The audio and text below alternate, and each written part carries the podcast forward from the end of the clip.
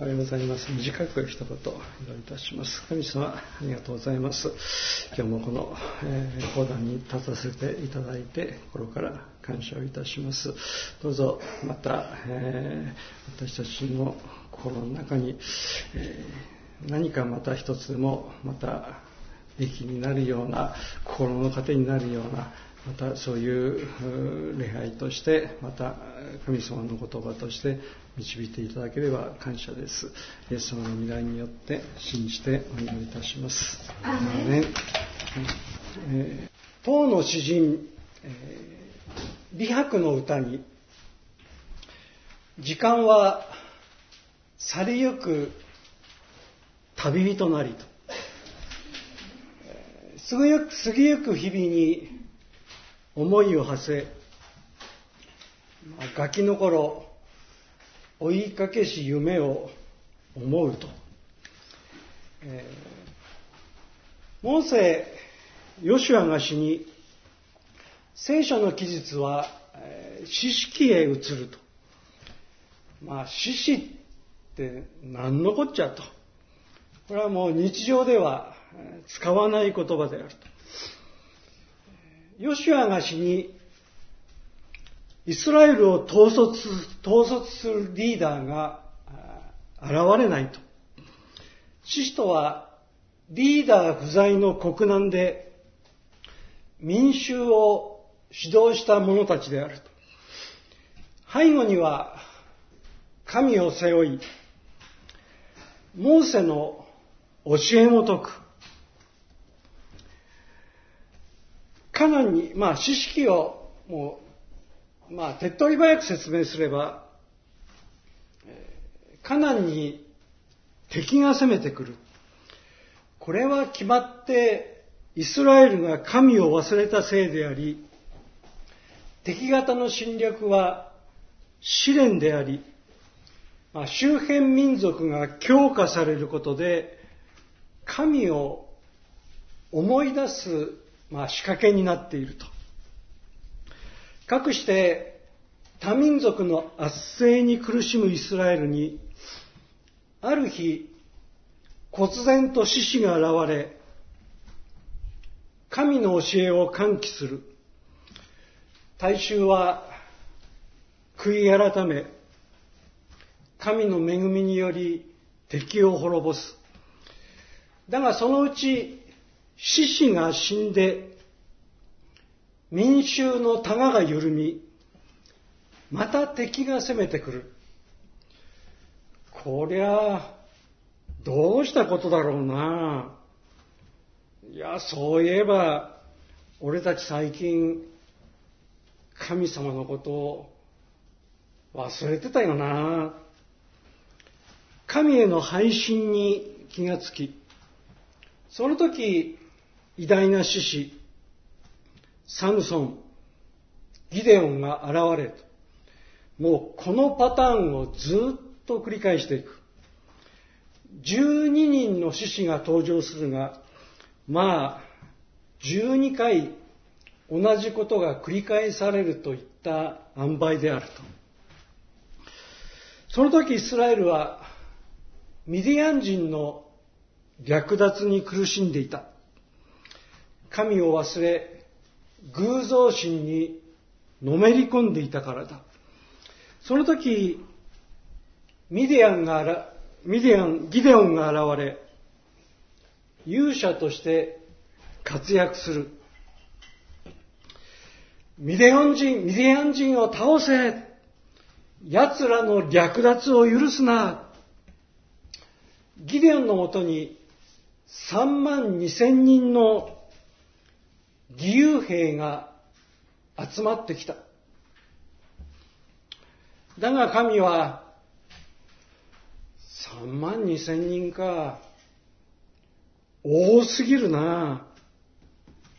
これじゃあ、神の力で勝ったことを忘れ、己の力を誇り、あいつらうぬぼれるに違いない。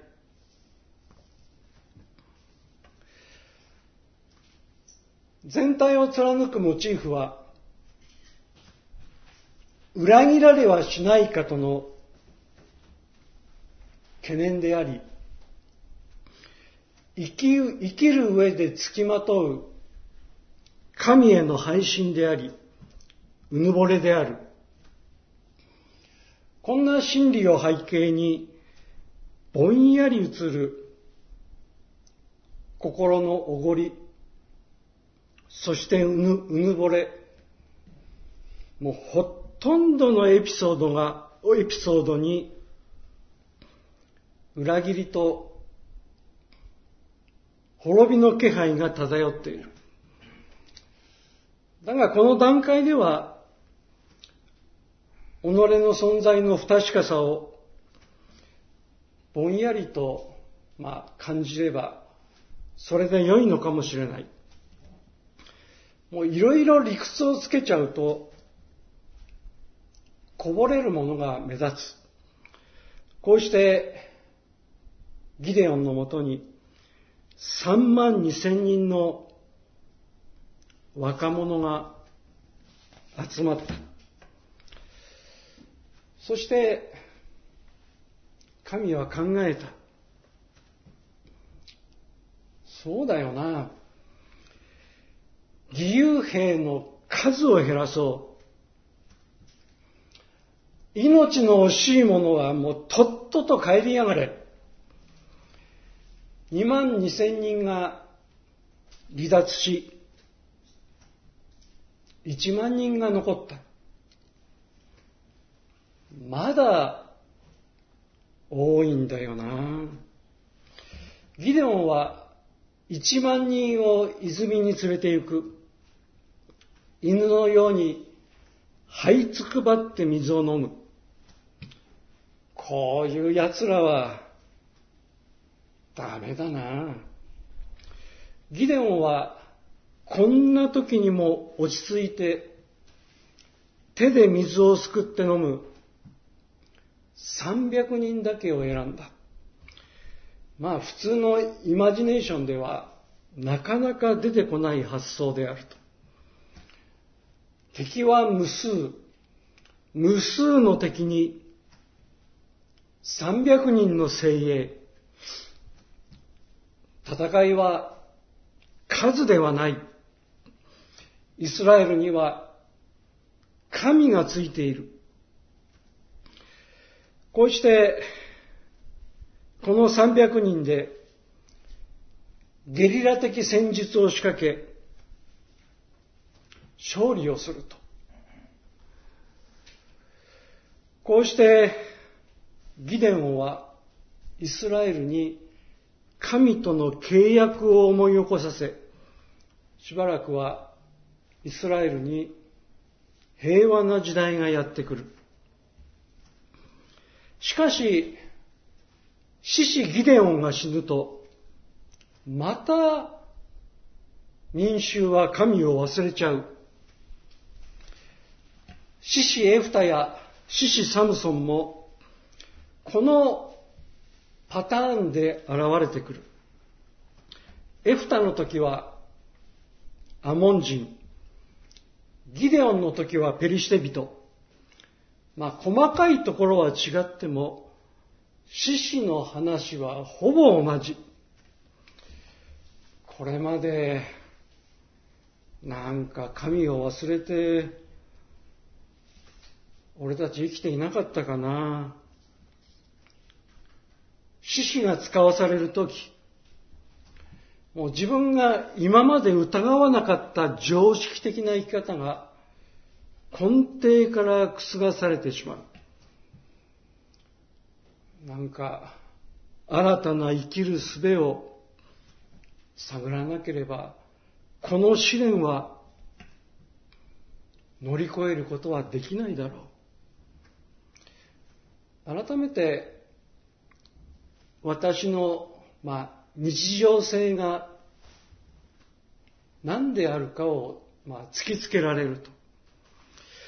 この私たちの日常的な状況を示すため、12人の獅子が現れて、12回同じことを繰り返した。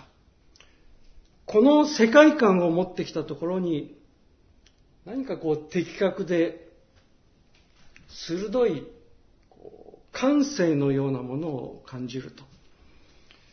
まあ、これは言ってみれば、考えてみれば、あり地獄のような生き方かもしれない。崩れ落ちるような砂穴の縁で、天を仰いで、生と俗の間を上り、下りする。時には神を仰いで上へ、時には世俗に飲まれて滑り落ちる。その穴から逃れようとする。あらゆる努力も無駄に思えて、どうしたって脱出できないではないか。そのうち、なんかもうだんだん世俗の環境に慣れてゆき、こんな、あり地獄の中にも、それなりの幸福があるんでないのと思い始めていく。もう少しずつお金を蓄え、貯金ができたら、都心にじゃあマンションでも買おうなどと夫婦で話し合ったりする。苦労はあっても少しずつ夢を実現する中に幸福があると大の大人が本気で信じているのかもしれない。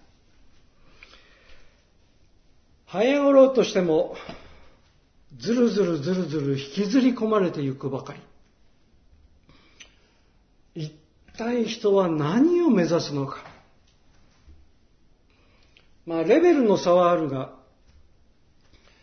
私の一生を考えれば、生まれて大人になり、一定の職業に就き、結婚して子供を持つ、まあ、東京から通勤1、2時間くらいのところに家を持って、やがて一生が終わる。砂穴の縁に立ち、いや、貯金ができればもうちょっといい車を買おう、などと考えている。人間は皆自分相応の砂穴の中で暮らしている。天を仰げば絶対者が見えそうだ。けれども這い上がろうとしてもずるずるずるずる飲まれていく、引きずり込まれていく。まあ何かの、えー、本のタイトルか、キーワードか、えー、忘れましたけれども、こう、屈折回路という言葉が目に留まったことがあります。なんか分かったような、分からないような。まあ、回路は回り道であり、英語のサーキットであると。要は、まあ、一回りぐるりと回って、元に戻る道のことである。そこで、まあ、屈折回路と。これは、回路の途中に屈曲があるとの、まあ、意味だろうと。まあ、もともとサーキットというのはそういうものである。折れ曲がっているような急カーブがいくつもあるから、ぐるりと回れないように見えても、回路、サーキットはちゃんと折れ曲がれながらも元の道に戻るんですよ。俺何かこう折れ曲がったような人生の屈曲地点で獅子が現れて元の道に戻してくれる。だが元の道に戻っても再びぐるぐるぐるぐる回って終わりがない。十二週同じことが繰り返される。神と世俗のサーキットをもうぐるぐるぐるぐる回る。知識のプロットはほとんど一本上司に近い。一見随分と複雑に書かれたように見える知識だが、発想の道筋はむしろ明快であった。12人の獅子たちをアトランダムに登場させて、構成の屋台骨を作っている。まあ、やっぱりなかなか考えて書くんだろうなと感銘する。知識の時代、これはもうはるか昔の出来事だが、それが警鐘を鳴らして、少しずつ自分のもとへと近づいてくるようなものがある。やはりこれはしっかりと私の心の備考欄に記憶しておかねば、記録しておかなければなるまいと。獅子の一人、十二人の獅子の一人、サムソン。まあ、デリラのような女もきっといるだろうと。まあ、気だるいような声が聞こえてくるような現実感がある。このエピソードに必要なヒロインの姿を過不足なく描き出している。無論サムソンも私たちの周辺には実在する。獅子として神によって召された男が女色に迷い、力の源を明かし、どんどん砂の中に引きずり込まれていく哀れさがよく表されている。まあこれは大人のための道徳教育の教本に加えて良さそうな一冊であると。それなりの社会経験を積んだ男がなんでつまらない女に手もなく騙されてしまうのか。おそらく人類の歴史が始まって以来の難問だが、答えの一つに、心のどこかで騙されても構わないとその思いがあるからだろう。サムソンが明らかにそうだった。もう何回も何回も騙された。十分すぎるほど騙されて良いと思って生きていた。さらにもう一つ、人は結局何のために生きるのか。この厳粛な問題とも関わっているだろう。生きる意味なんかあんまり考えたことのなかった男が一人の女と巡り合い、よし、それが大変な誤解であるにせよ。嘘でもよい。あり地獄に落ちても構わない。この瞬間に確かに感じられる世俗の喜びをとことん享受しない。そうでなければ生まれてきた甲斐がないと思ってしまう。そこに初めて生きる意味を感じてしまう。世俗の営みには刹那の願望を満たす悪魔的な力が潜んでいる。さて、詩式は次の言葉で終わっている。まあ、レジュメの上ですけれども、え、21章25節その頃、イスラエルには王がなく、命名が自分の目に正しいと見えることを行っていたと。これで終わり。なんかこう微妙な感覚であり、物語として閉じていない。突き放すように終わって、まだこう先があるような、扉がしっかり閉じていないような感触が残る。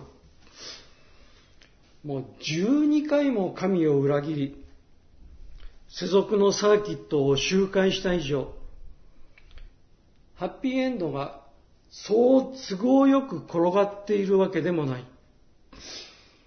ああ、物事がこんな風に運んでくれればいいのになという願いはあっても、世俗で何度も何度も身を持ち崩した人間が、後になって簡単に成功するわけにもいかない。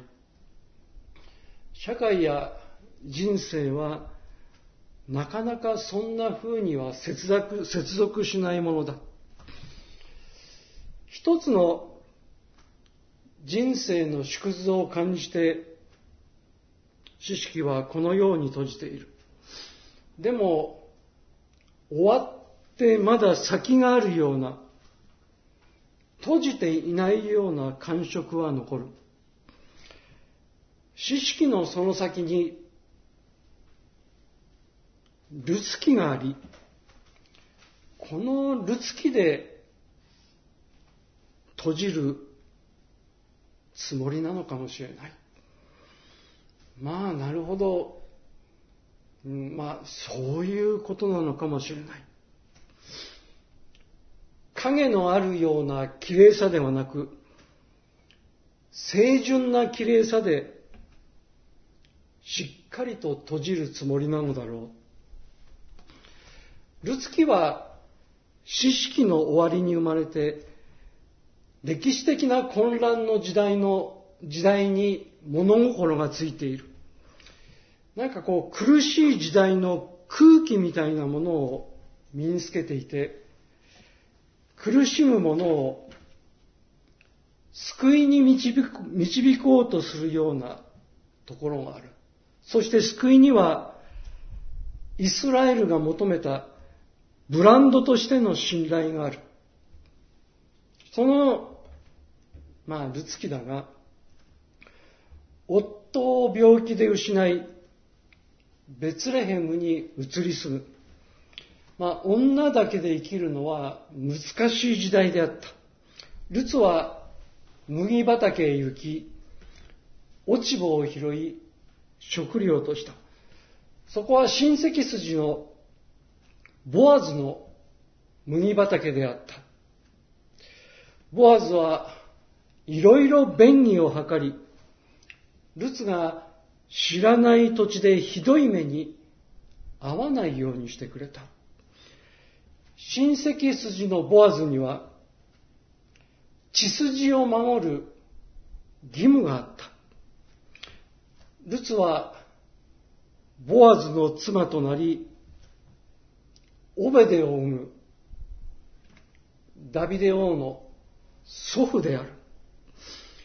このルツの血筋からダビデが生まれ、ソロモンが生まれ、ダビデ王から数えて28代目にベツレヘムのヨセフとマリアにキリストと呼ばれるイエスが生まれた。